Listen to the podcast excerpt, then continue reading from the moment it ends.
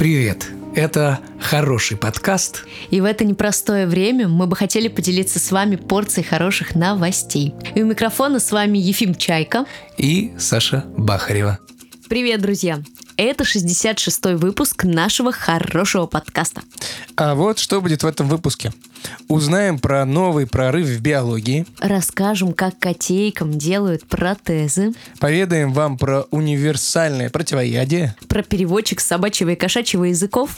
И про рост электромобилей в России расскажем. Ну и, конечно, еще там одна будет новость. О которой мы ничего пока не говорим, да, но да, расскажем попозже.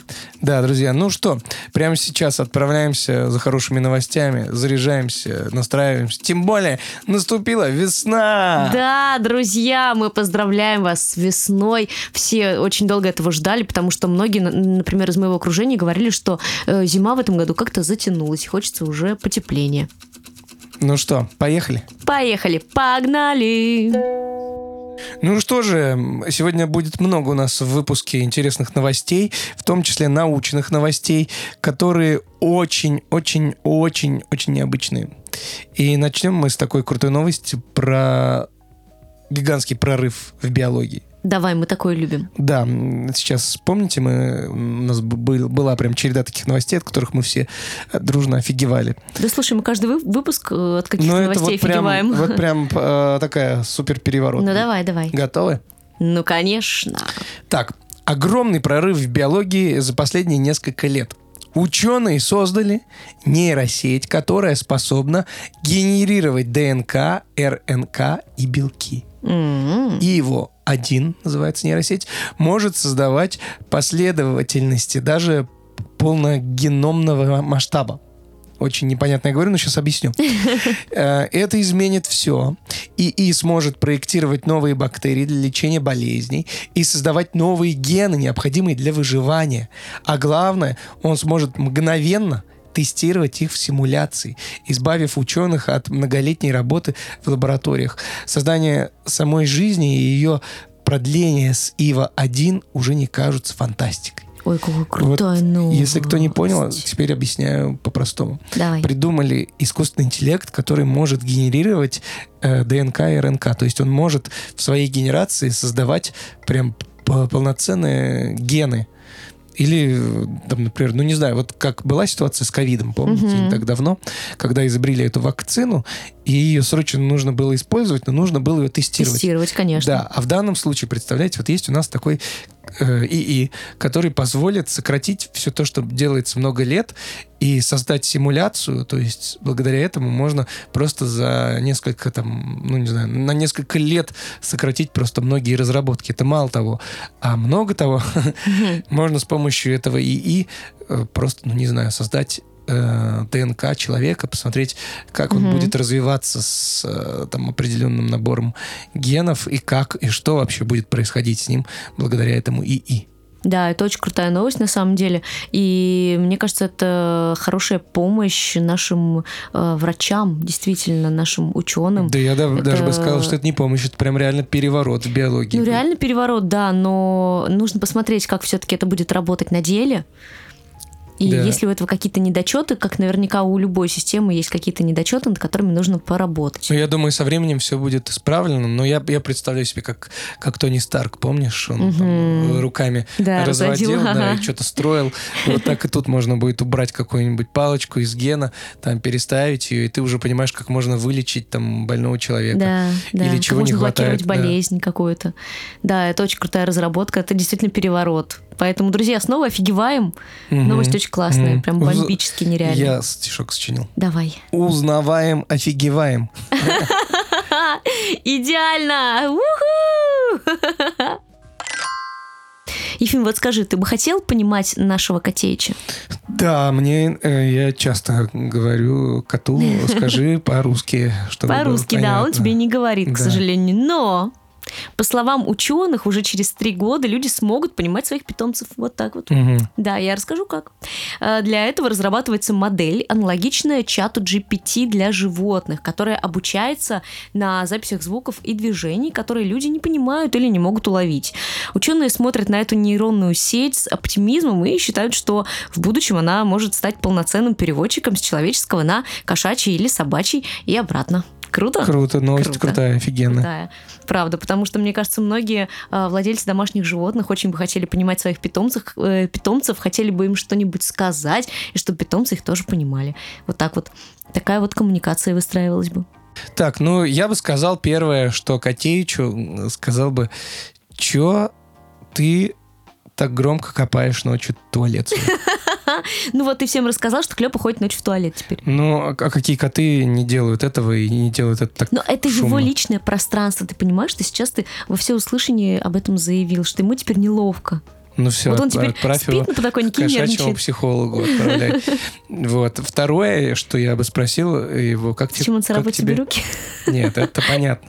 Как тебе корм кошачий и что ты Так он же не только попрошайничаешь? корм кошачий ест, он Вот я вообще бы ест сказал, все, что что ты, что ты попрошайничаешь, что тебе надо? Потому что если бы ты ел одну и ту же еду всю жизнь, вот каково тебе было бы?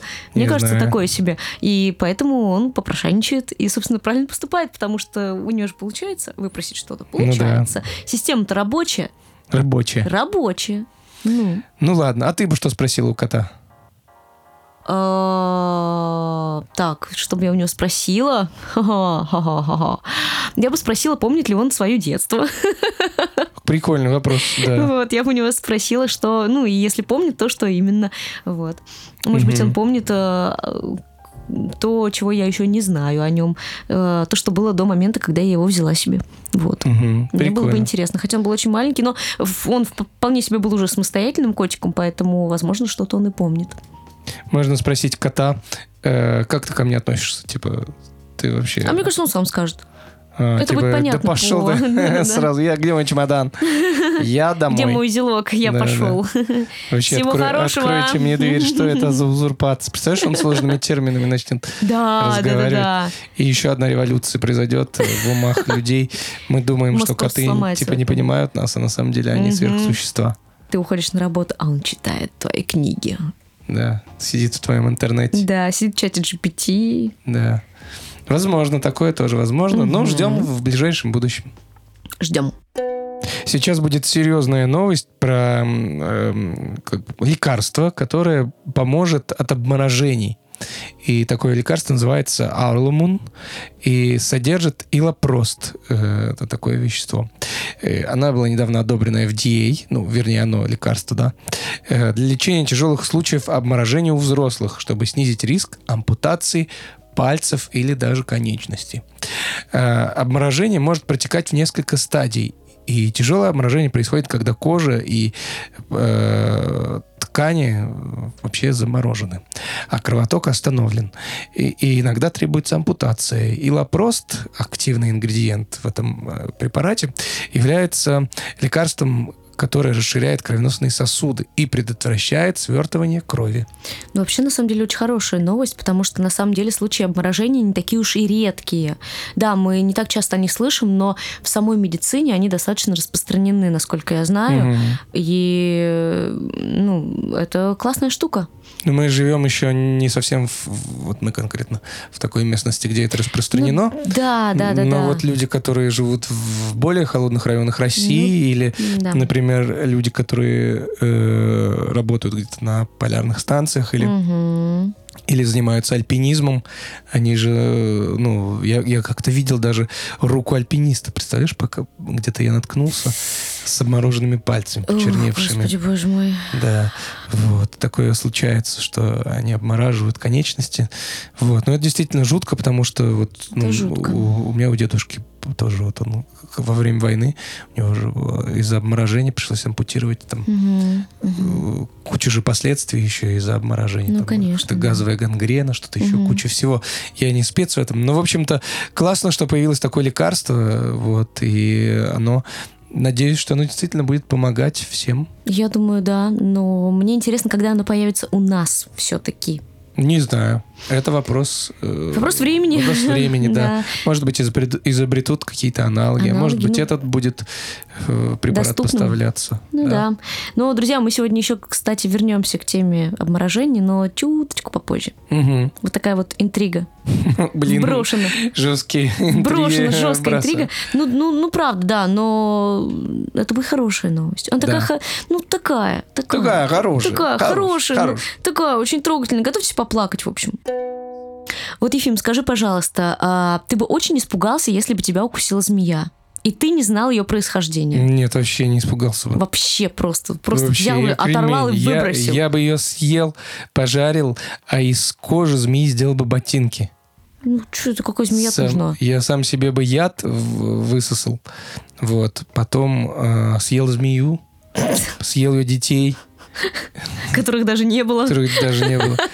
А сделал бы ремень тогда из него. Понятно? Мне вообще не страшно. Слушай, мне нравится такой боевой настрой. Он, конечно, звучит немного опрометчиво, но Ну, тем не менее. Представляешь, я все это говорю, а на деле, вот как это происходит, это все в моем воображении. Да-да-да, так, а, И- меня и- змея, я умираю, я умираю. Не-не-не, представляешь, я такой, типа, змея идет кусать меня, ее так тыщ, хватаю, разрываю пополам, съедаю, из кожи, Просто из что за кожи- Чак Норрис? из кожи сшиваю пояс, а потом где-то... Ты ее зубом сшиваешь. Да, да, да, да. Же Где-то, где-то на моменте, где она подползала ко мне, такой очнулся от оморока. И змея смотрит на меня такая, типа, че, дурак, что ли? Ты что, дурачок, не буду тебя кусать, нафиг ты мне нужен? И поползла в другую сторону. Мгм. В общем, на самом деле это все была такая длинная, красивая подводочка к новости. Конечно же. Давай. Итак, ученые, возможно, сделали первые шаги к созданию универсального противоядия от укусов змей, проведя скрининг миллиардов человеческих антител.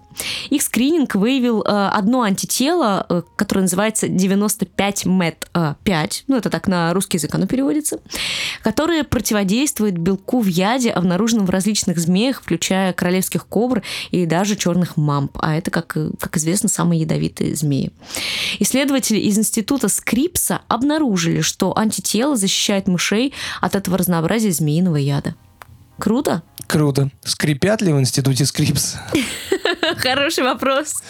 Ладно. Ну, ну что, ну да, да, э, классно. Расскажи это мужику, который тестировал на себе все виды змеиного яда, и у него теперь в крови просто выработана куча антител. Такой, ну спасибо вовремя. Спасибо, да. Могли бы пораньше немножко, могли бы подсуетиться чуть-чуть. Да. Ну, слушай, ну, в общем, человек экспериментатор, он сам этого хотел, он сам на это пошел, Мгм, сам мгм. этого добился. Молодец. Классно, смотри, у нас прям какой-то сегодня этот выпуск, он такой... Переворачивающий сознание своими Нет, я про, открытиями. про то, что он такой много про какие биологические Ну, штуки да. для, да, для здравоохранения. Тут мы и про гены рассказали, Да. про, э, и, и, и про защиту от обморожения. Мгм. И вот эта новость. Вообще просто, ребята, живем в будущем, уже все. Будущее Всё, уже наступило. Будущее уже наступило. Уже книги фантастов, вот они перед вами. Да, да. Ну, сейчас будет небольшая новость. И про Россию. Эм, и про электрокары. Вот так вот. Эм, прочитаю вам статистику, друзья, потому что вот многие присылают нам вопросы, спрашивают, как вот в, в России с электрокарами? Вы рассказываете про то, что в других странах... Э, Че ты смеешься? Не-не, все хорошо. Че, ты думаешь, что типа не присылает нам Нет, никто я письма? вообще не думаю, я такого не говорила. Так что не ну надо. вот, э, многие спрашивают, как это там, почему в других странах так э, хорошо это все развивается, как, как вот у нас обстоят вопросы с электрокарами. А я сейчас вам прочитаю статистику, и вы сами Ты все говоришь, как поймете. будто сейчас заплачешь. В общем, за год количество электромобилей в России увеличилось, знаешь, на сколько? На 75%. Фу-ху-ху. Раньше было 22 тысячи 500 э, до 40 тысяч, вот так вот. Понятно? Понятно. 40 тысяч теперь на сегодняшний день электрокаров у нас. Наибольший рост наблюдается в Москве. Я почему-то не удивлена, кстати. Да. Также в числе лидеров находится Краснодар, Санкт-Петербург и Калининград. Да. Даже на Чукотке, где ранее не было ни одного электрокара, теперь есть один Целый один. Да, да. Вот. Я вообще, э, мне кажется, если бы у меня были права, я бы очень хотел электрокар. И я бы хотел, чтобы это все развивалось в России. Почему нет? Это круто. Я вот вижу периодически по Питеру ездят электрокарчики. Я тоже видела, но не так много Мгм. на самом деле. Потому что действительно я не удивлена из-за того, что в Москве их так много. Все-таки. Ну почему в Калининграде, да? Не, на Чукотке почему? Ну вот так один есть. Ну, круто. Надеюсь, что и мы когда-нибудь на нем покатаемся, поездим, походим Если вы тоже топите за электрокары, пишите нам комменты, Ставьте, ставьте лайки и подписывайтесь. Подписывайтесь. Вот так вот, вот так вот. Самореклама. А вот сейчас будет та самая новость, про которую мы вам э, говорили. Э, в общем, о том, что мы вернемся к обморожению, к теме обморожения. И она будет очень трогательная, очень такая хорошая, добрая. Но слезки могут навернуться. Вот так вот. Ефим, ты готов? Я уже плачу. Не, пока рано. Ну, я же знаю, о чем Ну, новость. знаешь, конечно, но ты не пали контору-то. В общем, в Сибири обморожение лап у животных является на самом деле очень актуальной проблемой. И Сергей Горшков из Новосибирска делает протезы для кошек. Например, кошки Дымки сделали титановые лапки после потери собственных лап из-за морозов. Дымка уже освоилась и бегает на новых лапках. А кот Рыжик также, к сожалению, лишившийся лап из-за морозов, носится на силиконовых копытцах так, словно, ну, я не знаю, словно козлик, и ему здоровые Мгм. коты могут даже позавидовать. Он демонстрирует надменный и хозяйский характер, живет при клинике Best. Вот так вот. Ветеринары часто делают операции по сложности, не уступающей человеческим, и сталкиваются с трудностями, а, так как их пациенты не могут сказать, что у них болит, и это, конечно, сильно усложняет работу. Очень милая история. Да, Просто нереально. да. Я когда впервые увидела это видео, на самом деле, я поплакала. Классно, что они вот как- как-то э, теперь могут продолжать свою полноценную жизнь, бегая Мгм. на этих. А кто-то даже надмен. Знаем мы эти надменные лица, Мордочки. да, мордочки. Ну, это классно, круто. Это круто, потому что на самом деле, если бы не э, Сергей э, и его идея с этими протезами и возможность их установки, то животные, вероятнее всего, погибли бы. Вот так Мгм. вот.